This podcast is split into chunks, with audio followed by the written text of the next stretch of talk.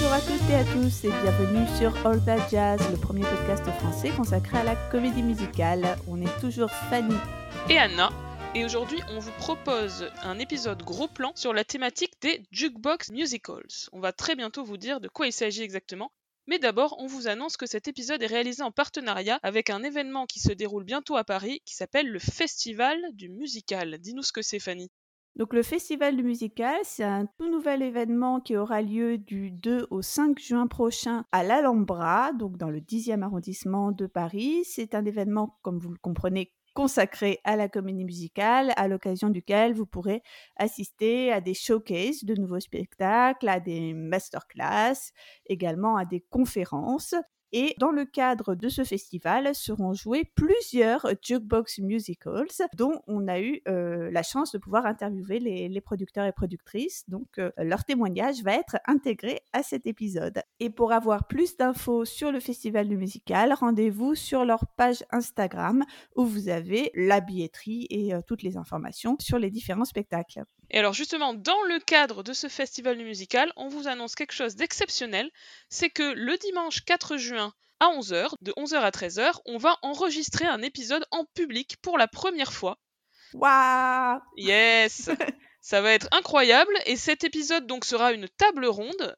Nous inviterons trois personnes pour parler de la question de l'adaptation des comédies musicales en français, la traduction de comédies musicales pour le public français avec trois invités euh, vraiment pertinents pour ce sujet selon nous.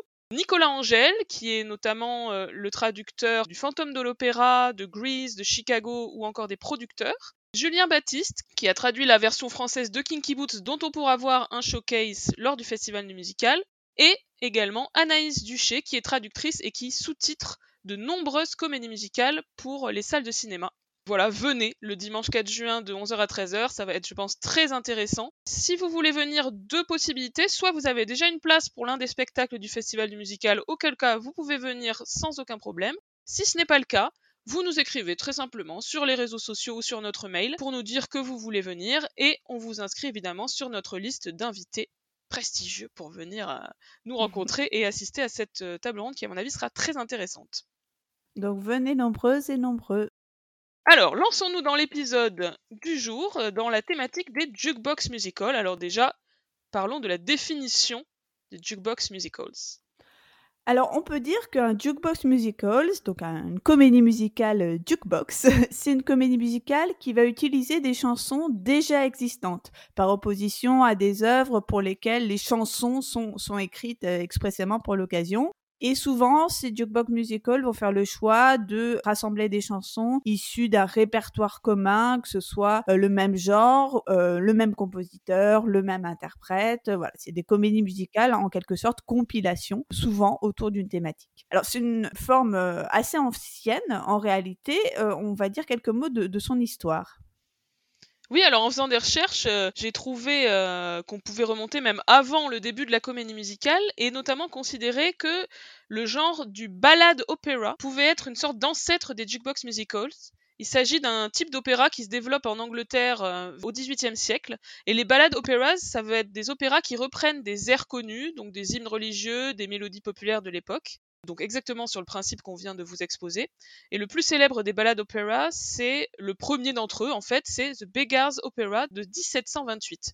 Et de manière générale, en fait, dans toute l'histoire du théâtre populaire, du vaudeville, etc., ben, ce sont des genres qui ont depuis longtemps exploité des airs déjà existants et connus du public dans leur euh, production.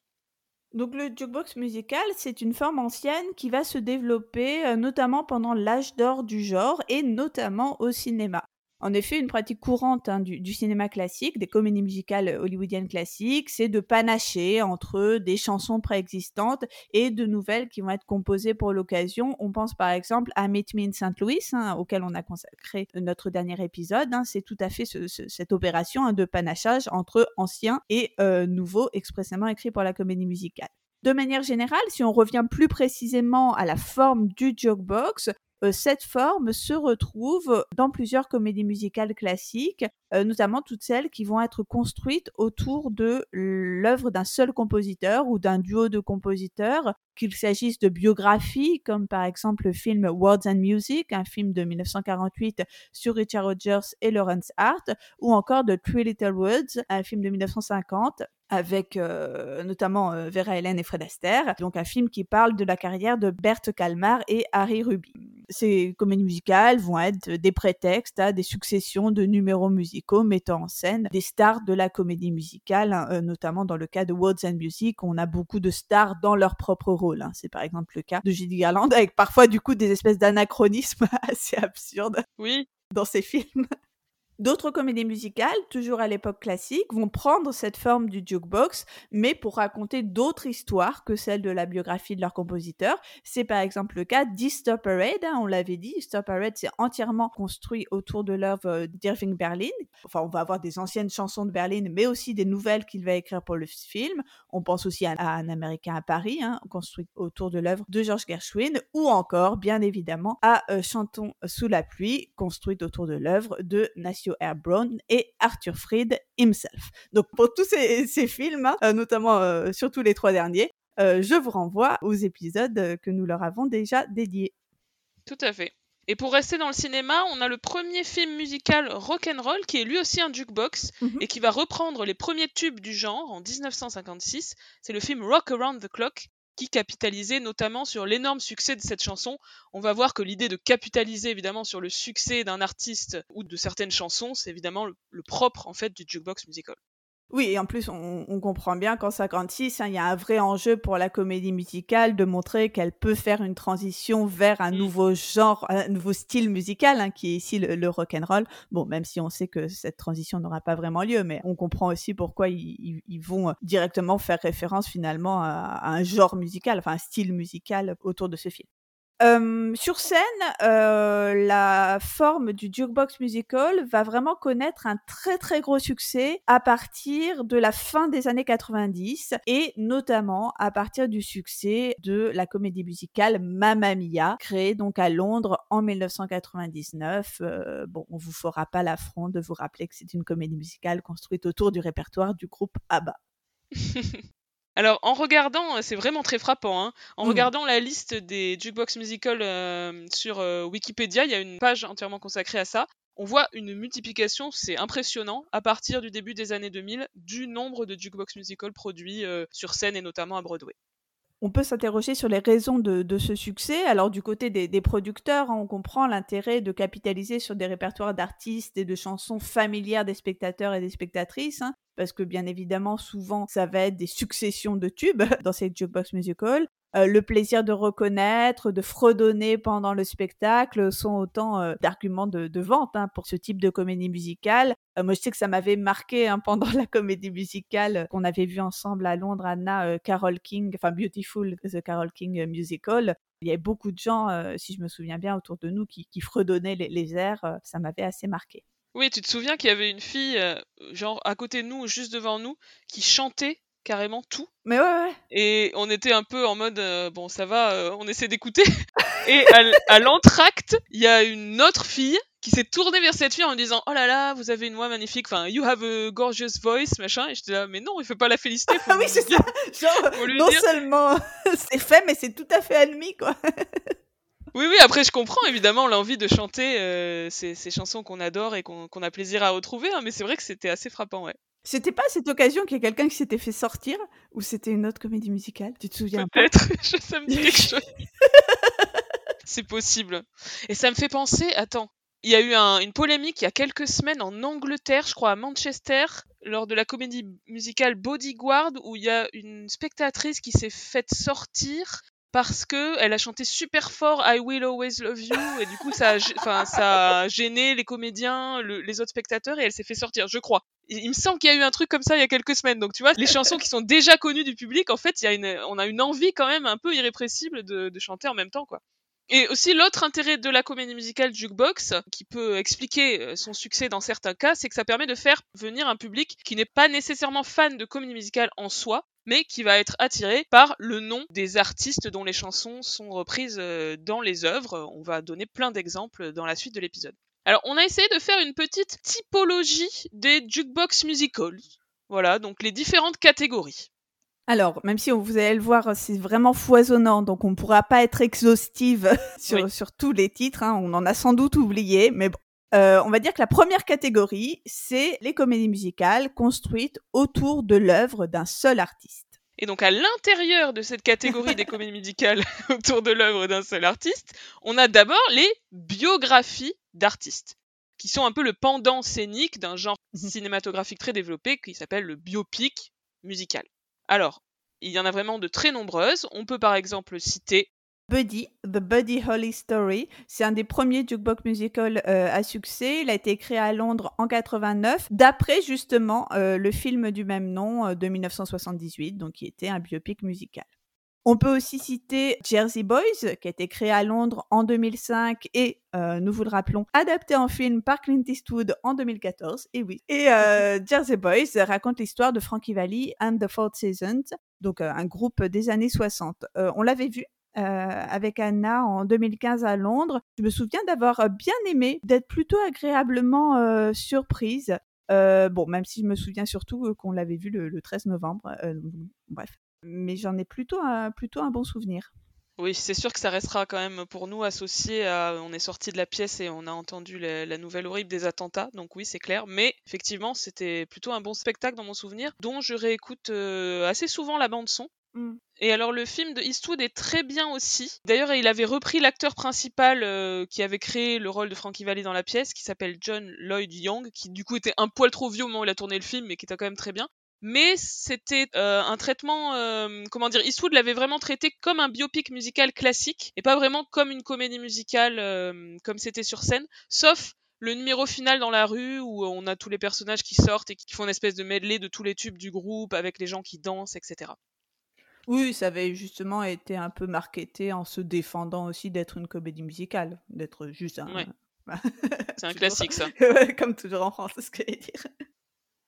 Autre jukebox musical sur la vie d'une artiste, donc Beautiful, The Carole King euh, Musical, une comédie musicale lancée à Broadway euh, début 2014, pour laquelle euh, Jessie Muller avait gagné le Tony de la meilleure actrice pour le rôle titre de la chanteuse Carole King. Oui, donc c'est une biographie de Carole King, qui est une compositrice et chanteuse à succès des années 60 et 70. Et c'est donc la comédie musicale qu'on avait également vue euh, en 2015 à Londres lors du même séjour euh, précédemment mentionné. Oui, on s'était fait une spéciale euh, biographie vrai. musicale. Donc c'est une comédie musicale, on va dire, dont le premier acte est consacré plutôt à sa carrière d'autrice pour d'autres euh, artistes, pour d'autres chanteurs, notamment des artistes de la Motown, les Drifters, les Shearers, les Crystals. Puis une deuxième partie qui va être plus sur sa carrière solo de chanteuse. Et la comédie musicale va avoir un focus aussi sur sa relation tumultueuse avec Jerry Goffin, qui était son mari, mais qui était aussi le parolier de ses chansons. Et alors je me souviens que je m'étais dit que c'était surprenant qu'il ait accepté de donner les droits de ses chansons pour la comédie musicale, alors que dedans il passe quand même euh, vraiment pour un connard. Quoi. Alors sûrement que l'argument financier l'avait convaincu. Quitte à passer pour un connard, autant gagner de l'argent avec. Alors évidemment, cette comédie musicale est l'occasion d'avoir euh, pas mal de tubes, hein, comme Will You Still Love Me Tomorrow ou encore You Make Me Feel Like a Natural Woman.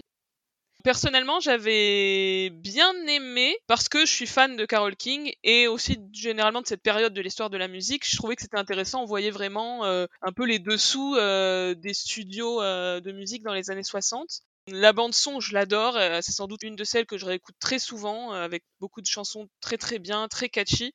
Après, voilà, objectivement, c'était pas non plus un chef-d'œuvre parce que c'était euh, vraiment assez classique. Euh, moi, j'avoue que personnellement, j'avais trouvé ça un petit peu langué. Euh, parce qu'en fait, je connaissais pas du tout cette chanteuse ni les chansons. Bon, alors ça montre aussi peut-être que ce type de comédie musicale est surtout destiné à ceux qui connaissent déjà et que voilà, une grande partie du, plaisir, hein, comme je disais tout à l'heure, hein, c'est de reconnaître les chansons. Quand on connaît pas du tout, c'est peut-être un peu peut-être un peu ardu. Mmh.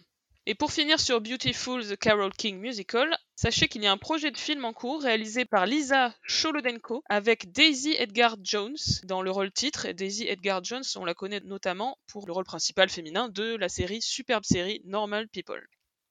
Autre jukebox musical biographique, The Boy from Oz sur le chanteur australien Peter Allen. Alors je me demandais si tu connaissais parce que Peter Allen c'était le premier mari de Liza Minnelli. Tout à fait, c'est à peu près tout ce que je sais de lui.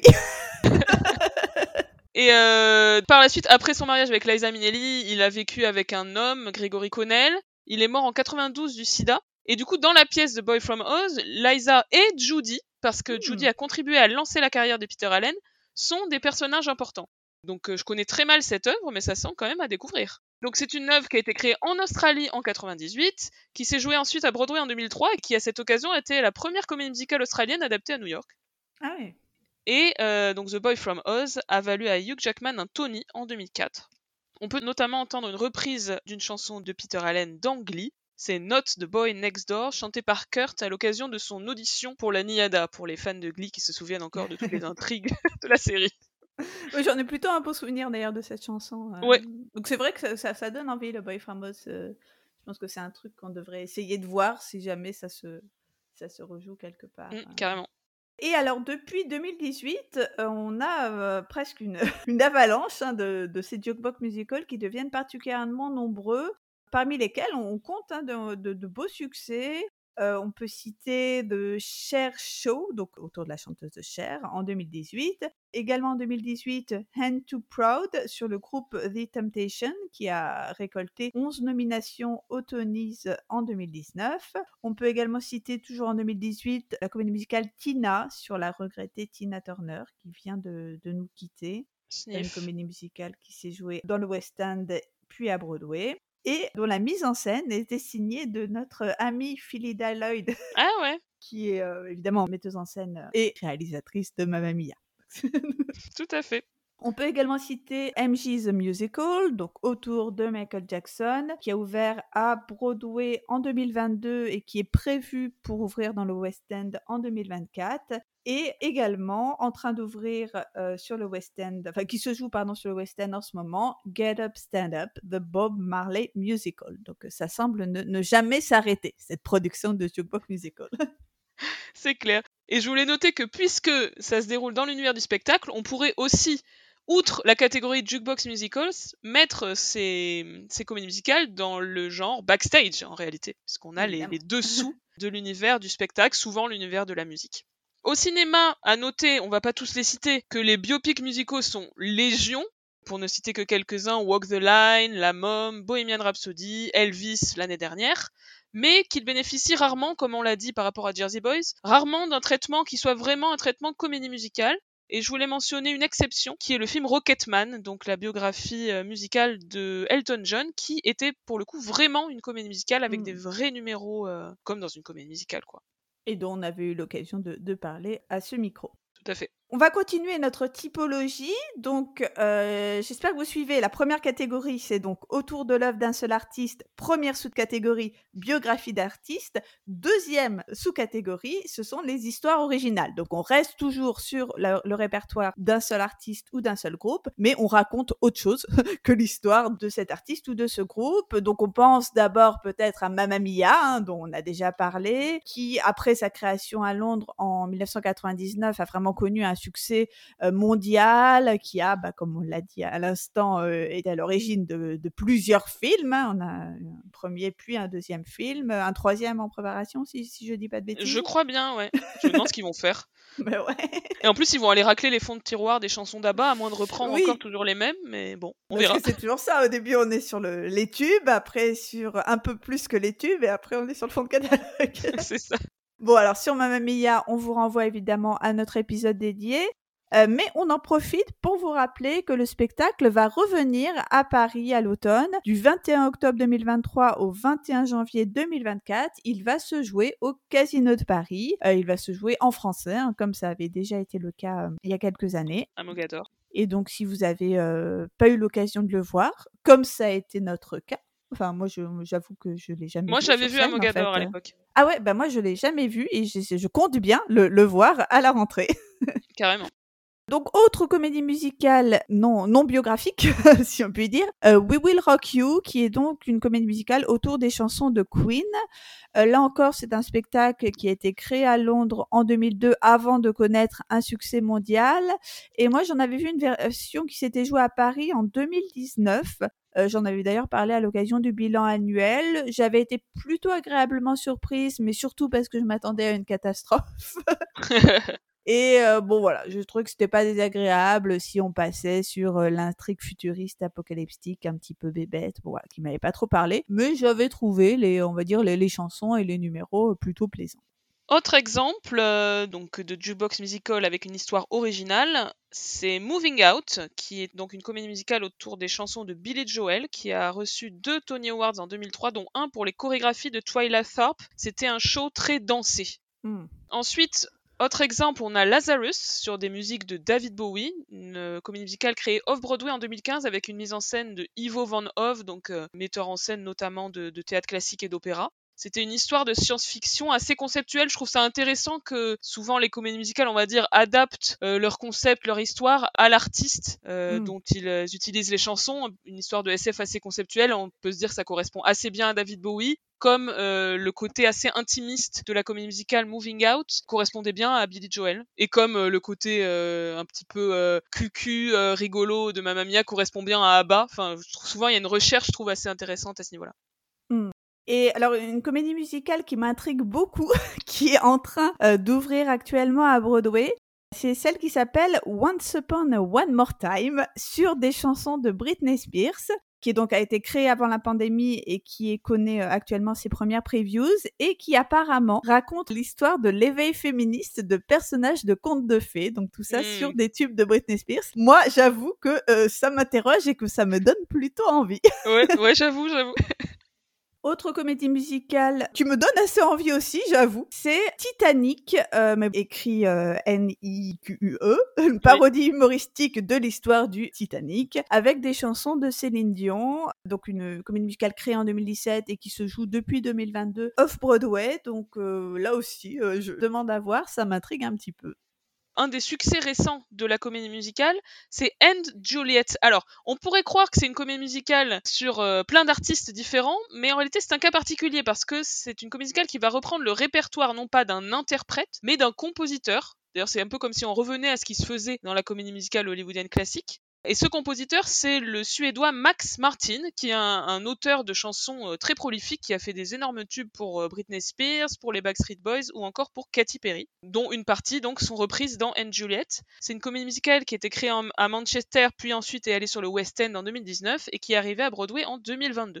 C'est une histoire assez originale, je trouve, autour de la, la femme de Shakespeare, qui en fait elle imagine que Juliette n'est pas morte à la fin de Roméo et Juliette, et elle va euh, écrire la suite de sa vie. Et donc il y a deux niveaux de récit. D'un côté, Shakespeare et sa femme qui se disputent sur euh, qu'est-ce qui arrive au personnage après à la fin de Roméo et Juliette, et de l'autre, l'histoire justement de Juliette et, et de ses amis, imaginée par la femme de Shakespeare. C'est rigolo que Shakespeare, euh, on a l'impression que euh, c'est une source d'inspiration pour la comédie musicale après euh, Something Rotten. C'est un personnage de comédie musicale, Shakespeare en fait. En tout cas, Anne Juliette, euh, je n'en connais pas grand-chose, mais à l'écoute de la bande son, c'est c'est assez assez chouette et dynamique, donc euh, on essaiera de voir ça un de ces jours. Mhm. À noter qu'en France, il y a des biographies musicales euh, françaises, mais euh, on va dire qui sont vraiment des comédies musicales avec des numéros, etc. Euh, on est plus souvent dans cette idée de créer des histoires originales. Par exemple, Belle, Belle, Belle, comédie musicale sur les musiques de Claude François. Je me voyais déjà, chanson de Charles Aznavour, Résiste sur les chansons bien sûr de France Gall, ou encore récemment Je vais t'aimer avec la musique de Michel Sardou. On vous propose maintenant d'écouter notre entretien avec le créateur d'une toute nouvelle comédie musicale jukebox française qui va se jouer à la rentrée et que vous pourrez d'ailleurs découvrir en avant-première à l'occasion du Festival du musical. C'est une comédie musicale qui s'appelle Holidays autour de l'œuvre de Madonna. Nous sommes à présent en compagnie de Nathan Guichet, qui est le producteur de Holidays, une nouvelle comédie musicale qui va se jouer à la rentrée. Alors, euh, bah, Nathan, pour commencer, est-ce que tu peux te présenter? Donc, je m'appelle euh, Nathan Guichet, euh, je suis donc producteur de spectacles, mais aussi directeur d'un centre de formation de comédie musicale qui s'appelle le NS World Studio International. Et voilà, et aujourd'hui, je vais vous parler de mon aventure de producteur, de metteur en scène et d'auteur pour le spectacle Holidays. Alors justement, est-ce que tu peux nous en parler, nous dire quel est le concept de ce spectacle et du coup qui l'a écrit, qui produit, qui met en scène, etc. Alors, Holidays, c'est une idée qui, m'est venue il y, a, maintenant deux ans. Je suis fan des années 80-90, et quand on est fan des années 80-90, on, a des, musiques, des artistes qui s'imposent à nous, qui ont bercé notre enfance et notre adolescence. Et euh, parmi ces, ces, artistes mythiques, on peut compter euh, chez moi en tout cas Michael Jackson, George Michael, Prince, mais aussi encore et toujours Madonna. Et c'est vrai que, j'adore cet artiste, je trouve que son parcours était totalement formidable. Et je suis plutôt fan de tout ce qu'elle a fait pendant les années 80, 90, 2000. Et j'ai toujours voulu, en tout cas j'ai toujours été tenté, de pouvoir un jour travailler avec euh, ses chansons. Euh, je trouve qu'elle a une playlist euh, incroyable, remplie de succès, et je me suis dit qu'un jour c'était bien de pouvoir travailler sur ses chansons, sans penser forcément à une comédie musicale. Euh, la comédie musicale, elle est venue un, un, jour où je me disais que j'avais envie de faire une comédie musicale à huis clos. Ça fait longtemps que j'ai ce rêve-là, de faire quelque chose qui se passe dans une seule pièce, où deux, trois, quatre personnes pourraient se retrouver. Et d'un coup, cette envie-là, je l'ai liée à un souvenir, un souvenir d'enfant, où je voyais ma, ma cousine et ses copines danser sur du Madonna. Mm. Euh, et je devais avoir euh, entre 8 et 10 ans.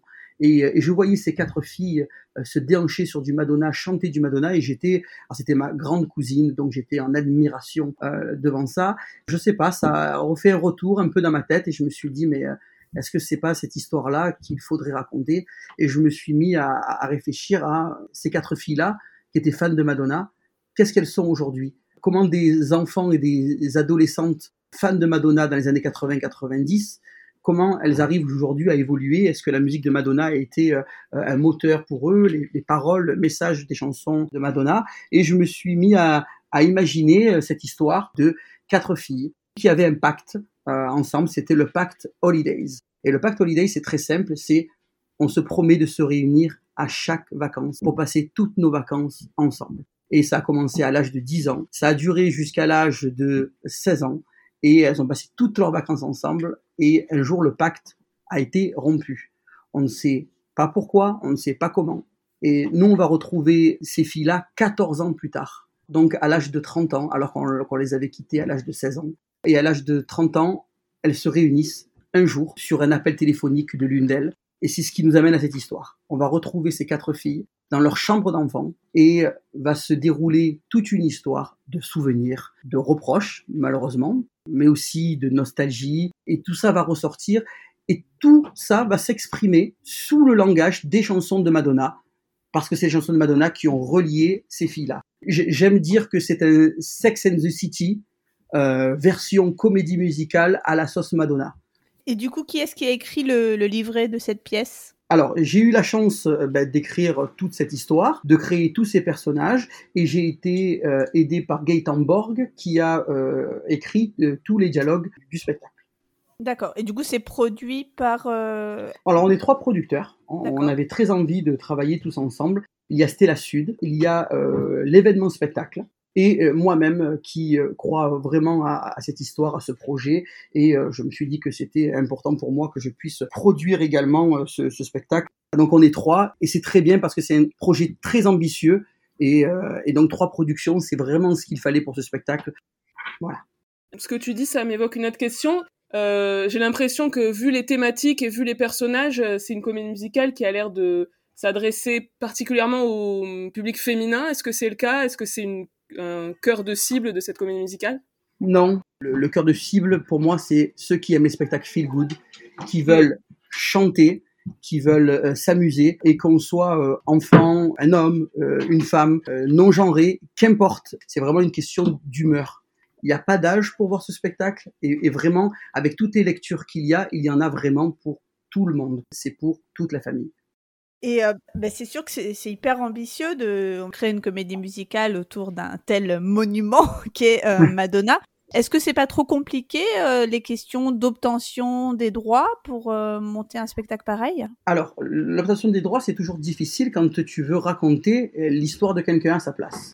Donc, si effectivement j'avais ambitionné de raconter l'histoire de Madonna et de faire une biopic Madonna, oui, ça aurait été compliqué. Là, c'est pas le cas. Là, on, parle vraiment de qu'est-ce que la musique de Madonna a influé sur euh, des fans. Donc, le droit des chansons, d'utiliser les chansons, euh, nous ont euh, suffi.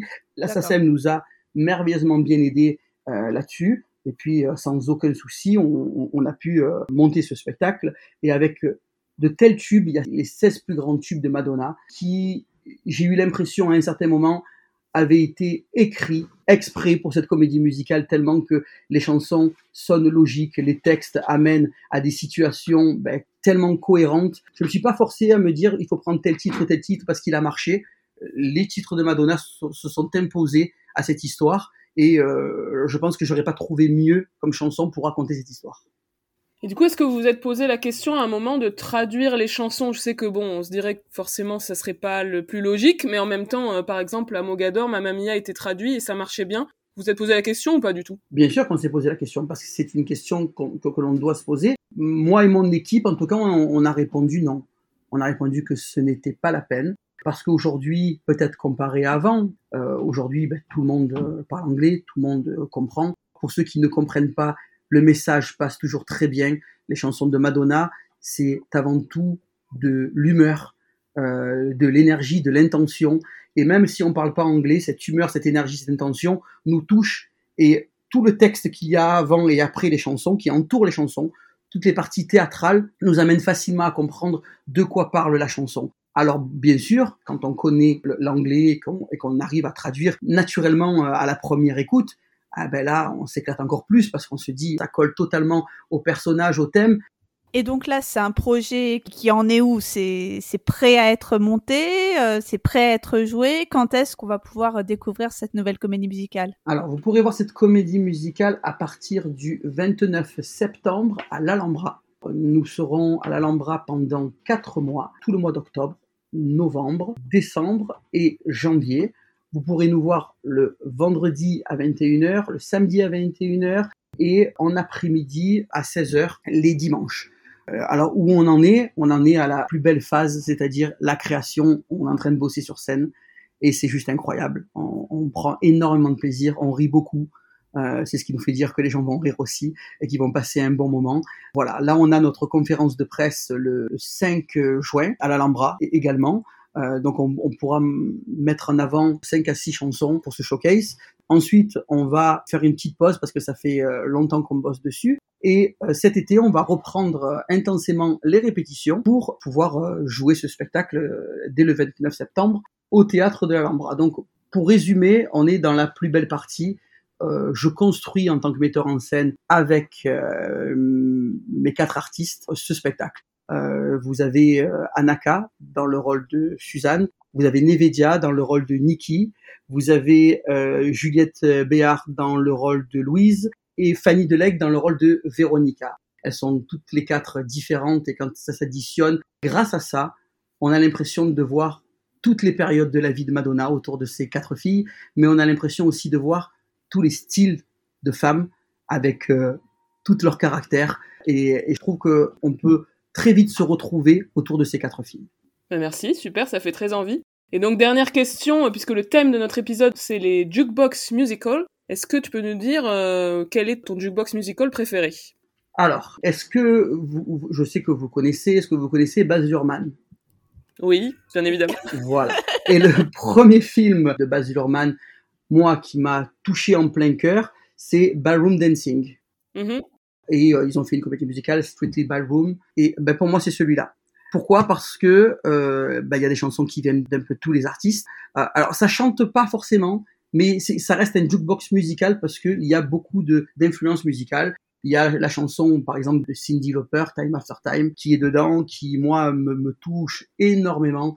Et euh, j'ai envie de parler de celle-là parce que, ben, déjà, je pense que elle n'est pas assez citée, elle n'est pas assez nommée, euh, les gens ne connaissent pas assez cette œuvre-là. Et si j'en parle pas, euh, ben, peut-être que les gens seront pas curieux, ils ne vont pas aller voir ce, film-là, qui est le premier de Baz. C'est sûr que ça n'a pas les moyens de Moulin Rouge, c'est, ça n'a pas les moyens d'autres d'autres films qu'il qui, qui, qui a pu faire comme euh, comme euh, Elvis Presley euh, il y a pas longtemps. Mais il y a tout le cœur, il y a toutes les chansons. On voit les prémices de Moulin Rouge à l'intérieur de, de ce film, et c'est vraiment pour moi celui que je retiens. Si je devais partir sur une île déserte avec un film, je partirai avec celui-là. Super, un choix très original. Merci. Merci beaucoup. Alors, pour rester sur ces comédies musicales jukebox avec des histoires originales, euh, mentionnons qu'au cinéma, euh, on va vraiment avoir pas beaucoup de cas, sauf évidemment les adaptations de Mamma Mia. Il y a quand même quelques films autour des Beatles, notamment le cas étrange du film Sgt Pepper's Lonely Hearts Club Band de 78, qui est un film euh, donc sur les musiques des Beatles, mais avec absolument aucune participation des Beatles. Par contre, c'est d'autres artistes, et notamment les Bee Gees, qui jouent dedans. C'est très très bizarre. Gros échec commercial, mauvaise réputation, au point que même en tant que fan des Beatles, je n'ai jamais osé le regarder. Ah ouais. Autre film autour de la musique des Beatles, c'est Across the Universe, réalisé en 2006 par Julie Taymor, qui est la metteuse en scène euh, du Roi Lion à Broadway, mais qui est aussi réalisatrice de cinéma. C'est un film qui reprend énormément de chansons des Beatles, on va dire en les usant jusqu'à la corde. hein. Dans l'histoire, euh, notamment, tous les personnages ont des noms de personnages qui apparaissent dans les chansons. Donc on a Jude, Lucy, Sadie, Jojo. Bon, c'est un petit peu lourdingue. Ça se déroule dans les années 60 avec une histoire d'amour sur fond de drogue, de guerre du Vietnam, de manif, euh, bref, tous les clichés des 60s. Il y a quelques passages euh, assez réussis, assez dynamiques. C'est un film que j'aime bien malgré tout, mais qui a quand même des aspects assez kitsch dans l'ensemble. Et enfin, toujours les Beatles.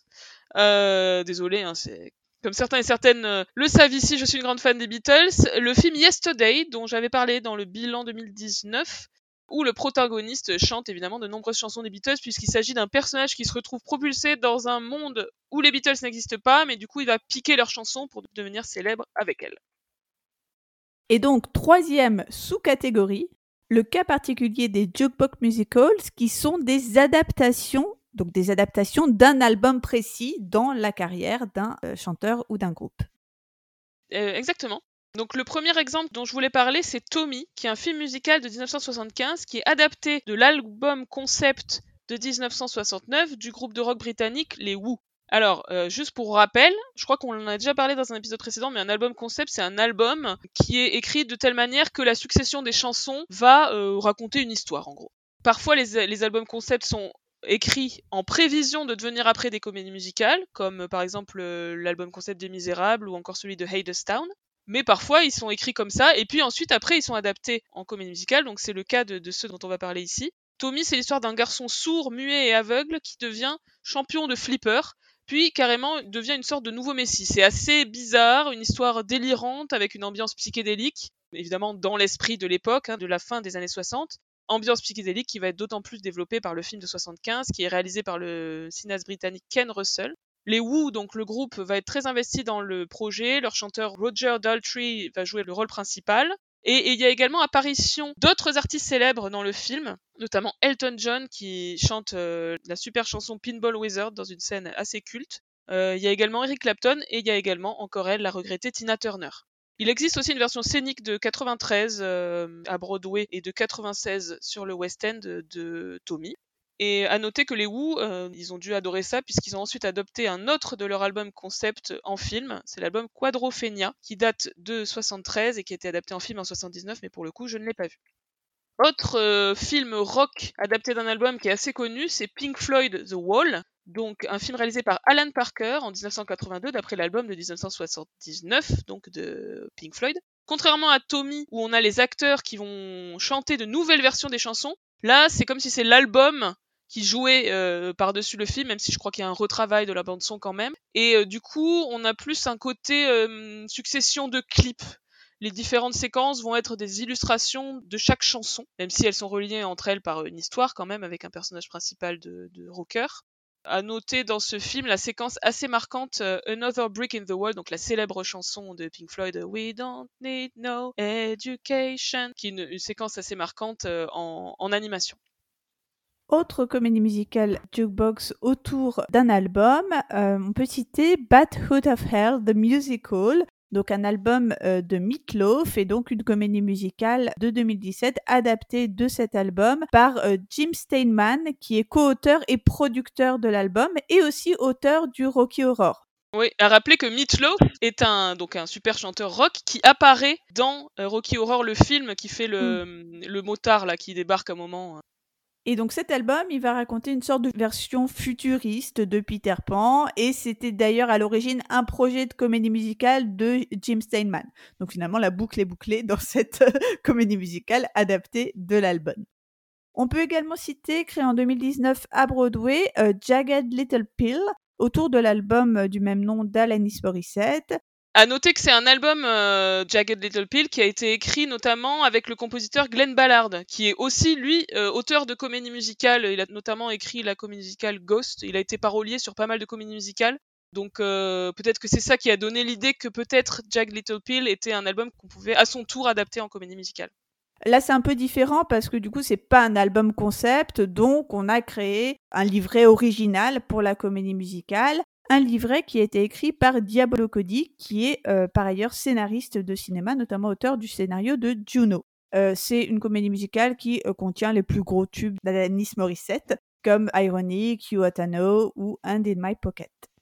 Autant de chansons. T'allais dire que tu connais pas. J'ai dit autant de chansons dont je n'ai pas la moindre idée. Et pourtant, on les entend dans un épisode de Glee. Ah épisode très bizarre où il mélange des chansons de Carole King et des chansons d'Alanis Morissette. D'ailleurs, donc tu ne te souviens pas de cet épisode parce que tu ne connais ni Carole King ni Alanis Morissette. Voilà.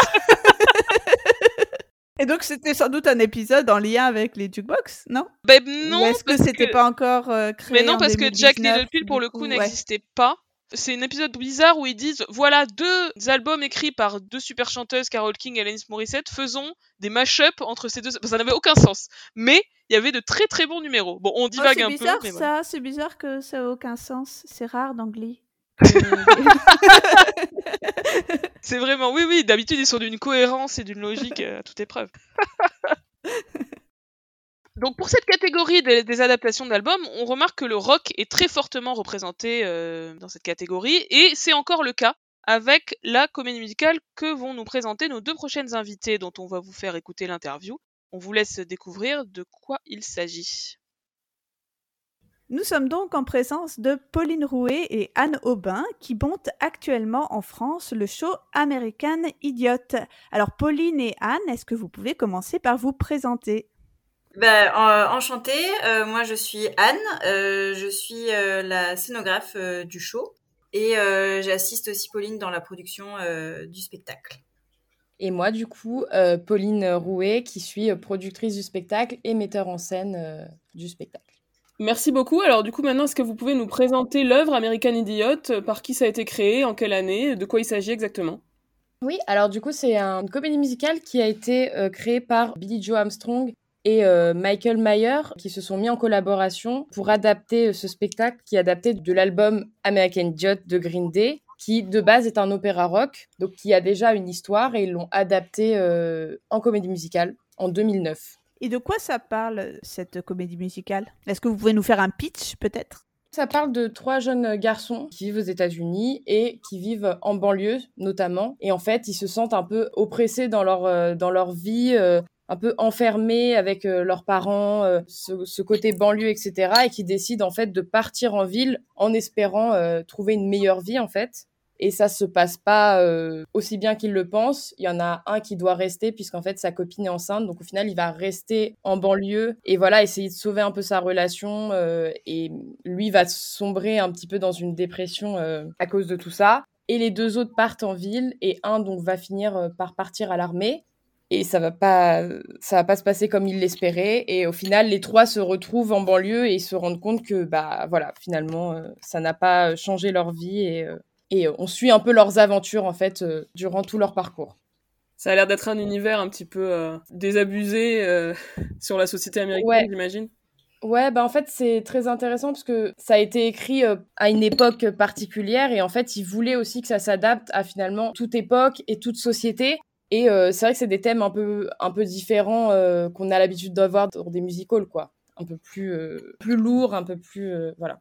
Et du coup, est-ce que vous pouvez nous parler de votre structure de production, comment elle s'est créée, comment ça se passe exactement et aussi, du coup, où en est le projet, où est-ce que vous allez le jouer et quand Et est-ce qu'après le festival du musical, est-ce que vous avez prévu de le jouer pour plusieurs dates, etc., à la rentrée par exemple? Déjà, l'idée de monter ce spectacle, c'est Pauline qui l'a depuis euh, vraiment très longtemps. et euh, donc, on a commencé à travailler dessus il y a un an et demi, euh, quelque chose comme ça. Et donc, bah, on n'a pas de véritable producteur, donc c'est nous-mêmes qui produisons du coup ce spectacle. Et c'est le but justement du festival, c'est de trouver des producteurs pour avoir une suite. Et donc, est-ce qu'on a un prochain show après l'été C'est encore en discussion. Et du coup, là, euh, est-ce que vous pouvez peut-être nous rappeler euh, quand est-ce que ça va se jouer lors du festival du musical Ah oui, bah oui, bah oui, pardon. Donc euh, nous jouons, euh, donc c'est en sous forme de showcase parce que c'est dans le cadre d'un festival, donc on peut pas avoir une production aussi euh, grosse qu'un vrai spectacle. Donc c'est sous forme de showcase et c'est le 4 juin à l'Alhambra à 16h30. Il faut venir à 16h, le temps de rentrer dans la salle et tout ça. Les rideaux s'ouvrent vraiment à 16h30. Et donc on rappelle que ce même jour, le 4 juin, mais le matin, à 11h. Également au Festival du Musical, vous pourrez assister à une table ronde animée par Olza Jazz sur le thème de l'adaptation des euh, spectacles de, de, comédie musicale anglo-saxonne, adaptation en français. Et justement, bah c'est le sens de la prochaine question que, que je voulais vous poser. Pourquoi est-ce que vous avez eu envie d'adapter ce spectacle pour le public français euh, Tu disais euh, tout à l'heure que c'était une, une, idée euh, menée par Pauline depuis, oui. de, depuis quelque temps pourquoi cette envie et est-ce que vous vous êtes posé la question de traduire les chansons de cette comédie musicale? Alors euh, moi, euh, mon univers est plus rock, mais au-delà de ça, c'est que euh, au-delà de ce musical, j'avais envie d'emmener des musicals un peu différents en France. C'est vrai qu'on a beaucoup de, de choses peut-être plus familiales ou plus grand public. Et en fait, j'avais en, envie d'emmener un show différent et que des personnes qui, à première vue, n'iraient pas voir de la comédie musicale se disent pourquoi pas? Puisque effectivement là c'est Green Day, euh, d'autres personnes qui ne regardent pas de comédie musicale connaissent. Et du coup, niveau traduction, alors je me suis pas posé la question pour les chansons euh, parce que pour moi c'est des tubes, on peut pas les traduire en français, euh, mm. trop compliqué. En plus, American Idiot, bon, euh, voilà. Pour les textes, la question s'est posée. Après, effectivement, au niveau des droits, euh, on peut pas faire ce qu'on veut, donc. Ok, bah vous avez déjà un peu répondu à la question. Oui. Est-ce que le fait que euh, le, le, groupe du coup Green Day soit connu, est-ce que vous allez pousser à comment dire à attirer ce public-là, le public qui s'intéresse plutôt au rock euh, que à la comédie musicale, quoi? Bah oui, oui, bah c'est un peu ce qu'on veut aussi. Et au final, en fait, plus on en parle aussi, et les gens qu'on pensait même pas qu'ils écoutaient Green Day euh, nous disent ah oui Green Day, je connais, euh, j'adore, euh, donc je viendrai. Effectivement, ça attire quand même, d'autant plus parce que c'est Green Day ça donne aussi de l'espoir pour tous les jukebox musicals, du coup. ouais, bah, totalement, bah, totalement. En fait, c'est vrai qu'on se rend pas compte, mais bah, en fait, il y a des chansons un peu qui résonnent, et d'un coup, on le voit dans un spectacle, et on se dit, ah bah oui, ça donne envie, je pense, vraiment. Mais c'est vrai que la question des, des droits, c'est aussi quelque chose qui peut faire un petit peu peur pour monter un spectacle de, de ce type. Comment ça se passe justement euh, pour obtenir les droits de, de ces chansons et de la comédie musicale? Alors pour les droits, en fait, il euh, y a MTI qui s'occupe de l'Europe, donc il y a quelques personnes en France qui s'occupent de ça. Nous, on contacte euh, ces personnes-là qui eux-mêmes vont contacter directement les, les ayants droit. D'accord. Et donc on demande les droits du musical en, en entier, donc euh, chansons et textes compris. Il y a des conditions à respecter et euh, on peut faire des demandes. Par exemple, on avait demandé à traduire les textes en français, parce qu'il y a quelques petits textes dans le musical et euh, pour cette fois-ci, et ça dépend, en fait, ça dépend vraiment de la configuration dans laquelle euh, on est. Et euh, pour cette fois-ci, on n'a pas eu le droit, mais peut-être que la prochaine fois, on pourra. C'est un peu. Euh... Au vouloir, ouais. Ça, ça, dépend vraiment de tellement de choses que, bah voilà. Et on demande ces droits-là, et donc du coup, après, on, on paye les droits pour une représentation pour pouvoir justement diffuser cette œuvre. Et juste pour être sûr de bien comprendre, ça veut dire que je vous avoue que je ne connais pas encore cette comédie musicale, mais je, je, vais la découvrir du coup. Mais euh, donc c'est euh, une comédie musicale qui est sung through avec un petit peu de, de dialogue entre, c'est ça? Ouais, c'est ça. Ok. Et du coup, le dialogue là euh, sera dit en anglais. Oui. Mais pour le 4 juin, par contre, enfin, on est en France. La plupart des gens, même si on parle tous un petit peu anglais, on a un petit vocabulaire et tout ça, euh, pour comprendre même des chansons, euh, parce que du coup, le musical est basé sur euh, l'album euh, de Green Day, qui lui-même est un album concept qui a déjà une histoire. Donc mmh. en fait, les chansons font avancer aussi l'histoire. Et donc mmh. pour le 4 juin, c'est surtitré. Okay. Parce que, bah, en fait, il faut comprendre l'histoire aussi. Oui, c'est vrai que si on traduit pas, il faut surtitrer, oui. Voilà. surtitrer, ça montre quand même que la... ce qu'on dit toujours à Cana, les, les chansons, c'est important dans une comédie musicale, ça Et fait oui. partie de la Totalement. Voilà, on avait une petite question de fin. Euh, Est-ce que le genre le, du jukebox musical, ça vous parle? Alors, je sais qu'American Idiot, c'est un peu à part parce que c'est l'adaptation d'un album. On a dit que c'était, on va dire, un cas particulier du jukebox. Mais est-ce que c'est un genre qui vous parle? Et euh, quel est votre jukebox musical préféré? Alors, pour le coup, euh, moi, j'en connais pas tant que ça. Mhm. C'est un truc qui peut me parler puisque c'est vrai que bah, je dirais que le mien c'est Rock of Ages. Hmm. parce que effectivement, je connais les chansons de base et du coup, ça m'attire parce que j'ai envie de voir ce qu'ils en font. Donc c'est plus dans ce sens-là que que ça me plaît. Ok. Comment ils les détournent quoi pour un spectacle. Et Anne, tu as un avis sur la question? Euh, moi, je suis pas euh, une énorme fan. euh, Enfin, je- en, en fait, euh, les musicals qui vont vraiment me parler, ça va pas forcément être les, les musicals jukebox. Mais après, euh, c'est euh, toujours euh, des musicals euh, qui sont hyper. euh, En fait, comme c'est que des chansons, c'est hyper entraînant. Donc, euh, je sais pas si j'ai vraiment un avis euh, sur la question, en fait, finalement. Mais euh, je sais que, bah, peut-être parce que on l'a joué quand on était à l'école, mais euh, j'aime bien Mamma Mia aussi parce que c'est très feel good, euh, qu'on connaît tous les chansons de ABBA. euh, c'est un peu un classique aussi, mais C'est pas le même univers qu'American Idiot. Non. non. C'est bien ça, ça montre qu'on peut aimer American Idiot et ABBA en même temps. Eh oui. oui. Mais justement, c'est, je trouve que c'est intéressant parce que des gens qui n'écoutent pas spécialement de rock, et d'ailleurs dans notre cast, il y en a beaucoup que c'est pas leur univers de base, en fait connaissent parce que Green Day, ça reste quand même un entre-deux. C'est pas, c'est accessible en fait. Hmm. Donc c'est, c'est, c'est intéressant. Je trouve que c'est une bonne manière de faire découvrir un peu le rock aux, aux gens dont c'est pas l'univers. Et inversement, euh, faire découvrir euh, la comédie musicale aux gens qui sont fans de rock. Enfin voilà, ça. Eh ben, c'est ce que je fais, c'est ce que je fais, et ça marche plutôt bien du coup, parce que euh, en fait, il y a tellement une diversité incroyable de comédies musicales qu'il y en a pour tout le monde. En fait, tout le monde peut trouver un truc qu'il, aime. Tout à fait. Peut-être, euh, je je viens de penser euh, quelque chose qu'on n'a pas dit quand on a présenté le spectacle. Quelque chose qui est quand même assez important, c'est que euh, nous aurons des musiciens live. Et oui. Et c'est quand même un gros plus, surtout euh, pour euh, du rock.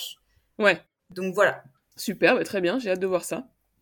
Ah ouais, merci beaucoup pour cette présentation et du coup, on vous retrouve très vite au Festival du musical. Merci à vous. Merci à vous. Donc on poursuit notre typologie. J'espère que vous suivez. Donc la première catégorie, c'était autour de l'œuvre d'un seul artiste. La deuxième grande catégorie, c'est les jukebox construits avec des musiques de plusieurs artistes, mais souvent quand même d'un même style. Oui, d'un même style, une même ambiance, et puis généralement, euh, on va dire une, c'est comme une compilation, une playlist de gros tubes connus du public. Parmi les plus connus, on peut citer la comédie musicale Priscilla folle du désert, donc une comédie musicale australienne créée en 2006 qui vient à Broadway en 2011, euh, qui est une adaptation donc du film de euh, 1994 et c'est une comédie musicale qui va incorporer de nombreux tubes pop euh, d'artistes, surtout des artistes féminines comme Madonna, Donna Summer, Cyndi Lauper. Donc le, pitch du film et de la comédie musicale, hein, comme euh, son nom l'indique un petit peu, c'est donc euh, des drag queens qui vont se rendre à un show et, donc euh, qui vont à cette occasion chanter toutes ces chansons. On peut également revenir sur une comédie musicale qui vient d'être citée donc par Pauline Rouet dans l'interview, la comédie musicale Rock of Ages, donc construite autour du répertoire rock des années 80. Euh, là encore, c'est une comédie musicale de 2005 qui va être adaptée au cinéma en 2012 par Adam Shankman avec un casting de prestige, notamment avec euh, Catherine Zeta-Jones et Tom Cruise. Enfin, on peut aussi revenir sur une autre comédie musicale qui a été euh, mentionnée en interview, qui est la comédie musicale Strictly Ballroom, donc mentionnée par Nathan Guichet, et c'est une comédie musicale de 2014 adaptée du film de 92. Alors, à noter, je voulais le mentionner, qu'a été annoncée récemment une euh, future comédie musicale française adaptée du conte de Monte Cristo, donc d'Alexandre Dumas, mise en scène par Alexandre Fetrouni, comédien qu'on aime beaucoup, et qui sera a priori un jukebox musical avec des tubes de la chanson française. Alors, je trouvais ça intéressant parce que c'est un cas, euh, à mon avis, assez rare d'une adaptation littéraire qui est aussi un jukebox. Parce que du coup, il y a la difficulté supplémentaire de prendre une histoire déjà existante pour y caler à l'intérieur des chansons elles-mêmes déjà existantes, à l'inverse de l'idée d'écrire une histoire autour de chansons existantes. Ça laisse encore moins de liberté, je trouve. C'est c'est intéressant de voir euh, comment le, le processus créatif peut se faire autour de cette, euh, on va dire, double contrainte. Et aussi comment ça peut être euh, reçu? Parce que je me dis, le spectateur qui a des attentes à la fois par rapport à l'histoire et à ce à quoi il a déjà associé les chansons. Enfin, ouais, j'avoue que C'est vrai. euh, je suis assez perplexe. hein, mais, euh, mais pourquoi pas Tout à fait. Mais ouais, on, on ira voir ce que ça donne, ouais. Carrément. Euh, au cinéma, le jukebox musical autour de plusieurs artistes, c'est assez fréquent en fait quand, quand on réfléchit à cette euh, définition du, du jukebox. On peut par exemple mettre dans cette catégorie New York, New York, qui va euh, mélanger des chansons du Great American Songbook et des chansons originales. Donc là encore, on vous renvoie à notre épisode consacré au film. On peut aussi penser à All That Jazz de Bob Fosse, là encore, qui est un mélange varié de chansons de comédie musicale, de classiques du jazz, de chansons pop. Là encore, on vous renvoie à notre épisode. Autre film reprenant les classiques du Great American Songbook, Tout le monde dit I Love You. Là encore, on vous renvoie à nos épisodes. En fait, on a déjà consacré beaucoup d'épisodes à des comédies musicales qui rentraient dans cette catégorie du jukebox. Hein oui, finalement. Mais en fait, c'est ça, c'est que il y a certains films ou certaines comédies musicales dont on pense pas que c'est un jukebox, mais en fait, si. Ouais, bah, j'avoue que moi j'étais au début partie vraiment sur la définition soit de euh, la, la biographie, effectivement pour moi la, pour la biographie c'était très évident, soit de l'hommage à un groupe euh, type euh, Mamma Mia, enfin ou des trucs vraiment très très identifiés sur un répertoire varié. Et la catégorie qui va puiser dans divers artistes était pour moi moins facilement identifiable le jukebox. Pardon, je sais pas si c'est très clair, mais. si, si. Mais effectivement, ça, ça en fait partie aussi. Autre film qui reprend des classiques du Great American Songbook, c'est Love's Labor Lost, un film assez méconnu de Kenneth Branagh de 2000. Il y a des chansons, il y a Chick to Chick, voilà, des classiques comme ça. et il y a des chansons en commun avec Tout le monde dit I Love You, d'ailleurs, c'est quelques années après. et c'est une adaptation de Shakespeare, encore lui. Moi, je m'en souviens bien parce que ma soutenance de thèse, Sarah Actuel, grande spécialiste de, Shakespeare, en avait parlé alors que je n'avais aucune euh, connaissance de ce film, je l'avoue. Oui, c'est pas. Par ailleurs, c'est pas non plus une très grande réussite dans mon souvenir. Euh, il y a aussi le cas de The Blues Brothers, le film de 1980 de John Landis, qui reprend des tubes euh, de type blues, soul, certains chantés par les Blues Brothers eux-mêmes. Alors les Blues Brothers, c'est euh, donc Dan Aykroyd et John Belushi, mais donc qui sont des comédiens, mais qui en fait chantent sous pseudonyme. C'est leur personnage dans le Saturday Night Live, c'est un peu compliqué. Bref, ce film raconte l'histoire fictionnelle du groupe The Blues Brothers. Et donc les Blues Brothers chantent certains tubes comme ça. Et il y a aussi à l'intérieur du film certaines scènes absolument incroyables où euh, les chansons sont chantées par leurs interprètes originaux. Notamment il y a Aretha Franklin euh, qui chante Think, c'est absolument génial. Ainsi que Ray Charles qui chante Shake a Tail Feather. Rien que pour ça, Blues Brothers c'est vraiment un film à voir. Autre comédie musicale qui mêle différentes chansons préexistantes, le film Moulin Rouge, dont on avait déjà parlé euh, à ce micro, donc un film de 2001 qui a ensuite été adapté euh, sur scène en 2019 à Broadway, puis euh, dans le West End et un peu partout d'ailleurs, qui se joue en ce moment également en Allemagne, il me semble. Oui.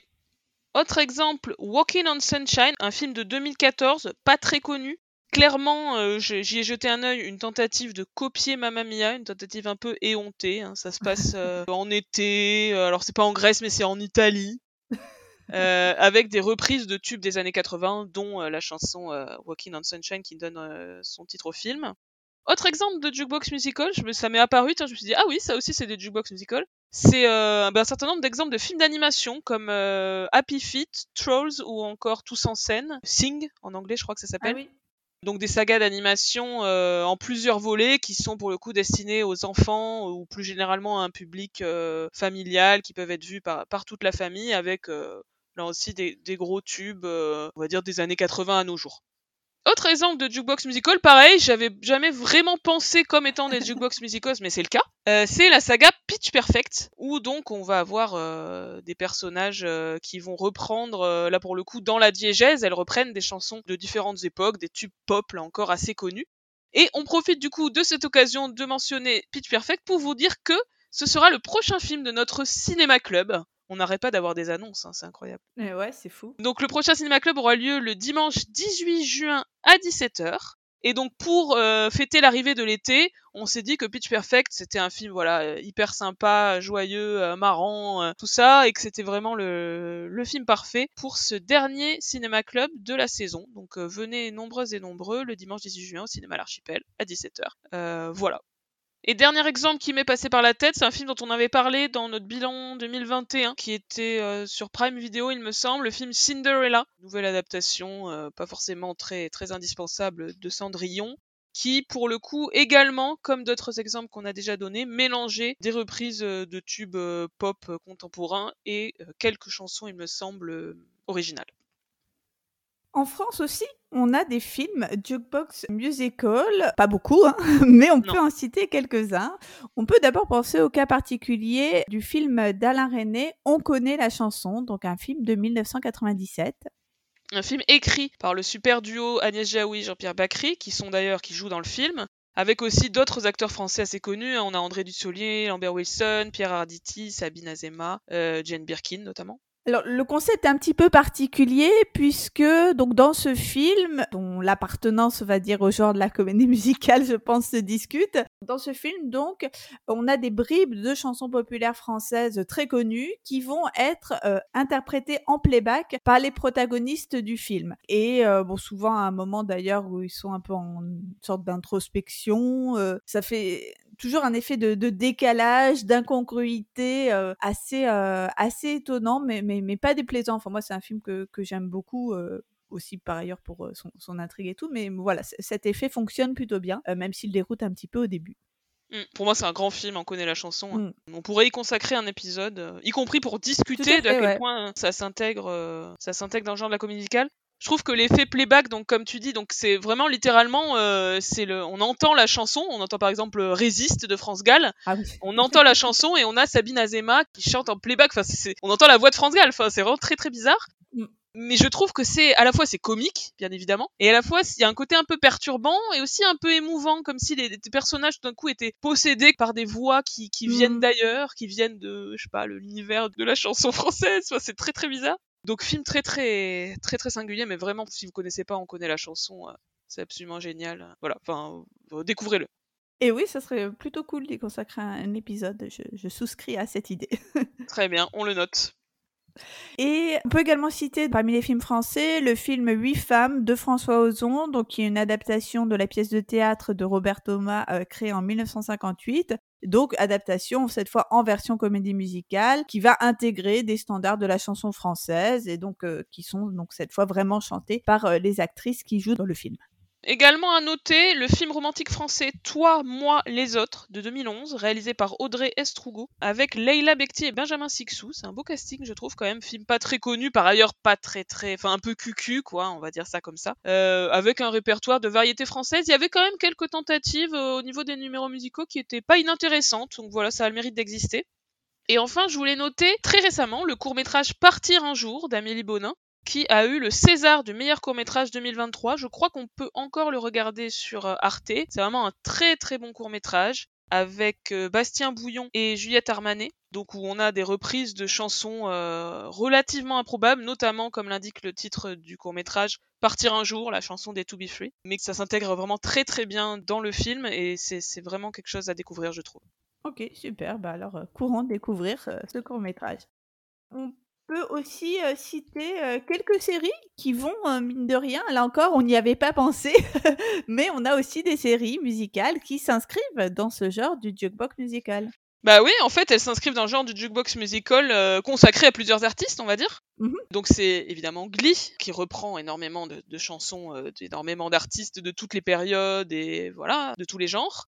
Euh, c'est également euh, Zoé, Zoé's Extraordinary Playlist. Le titre l'indique presque. Hein, euh, c'est la mhm. playlist de Zoé, donc c'est plein de chansons de plein de styles qui sont reprises par les personnages. Et on peut aussi mettre également dedans Smash, qui pour le coup est un cas d'alternance avec également des chansons originales, mais qui a aussi un certain nombre de reprises de tubes pop qui sont pas forcément les passages les plus intéressants de la série, par ailleurs. Oui, on peut euh, donc euh, statuer que finalement, à partir du moment où il y a reprise, il y a une forme de jukebox musical. Euh, ouais, s'il y a plusieurs reprises, c'est un jukebox musical. ça va vite en fait. C'est ça. Eh bien, c'est la fin de cet épisode de All That Jazz? Oh. Dites-nous si on a oublié des jukebox musicals, parce qu'il y en a tellement que on n'a pas. on a oublié. voilà, déjà on en a certainement oublié. Bon, on a volontairement pas cherché à être totalement exhaustif, même si on a donné beaucoup d'exemples. Mais voilà, dites-nous s'il y en a un où vous vous dites mais pourquoi ils en ont pas parlé? Et aussi dites-nous, euh, faites-nous un petit message pour nous dire quel est votre jukebox musical préféré, euh, ça nous intéresse. On vous rappelle que le prochain rendez-vous finalement avec All Jazz, c'est dès le dimanche 4 juin à l'occasion du Festival du musical, puisque nous serons donc présentes pour l'enregistrement d'un épisode en public, donc le dimanche 4 juin à 11h, de 11h à 13h à l'Alhambra, plus Yves Toudic, dans le 10e arrondissement. Euh, donc voilà, venez nombreux et nombreux. Et si vous voulez donc assister à cette table ronde, euh, n'oubliez pas de nous faire un petit euh, message en fait en amont sur les réseaux sociaux, hein, que ce soit sur Instagram, sur Facebook ou sur Twitter. Vous pouvez nous contacter pour qu'on vous inscrive tout simplement sur la liste de nos invités pour que vous puissiez venir assister à cette table ronde. On a hâte de vous y voir. Et donc à très très bientôt pour un nouvel épisode de All That Jazz. Salut tout le monde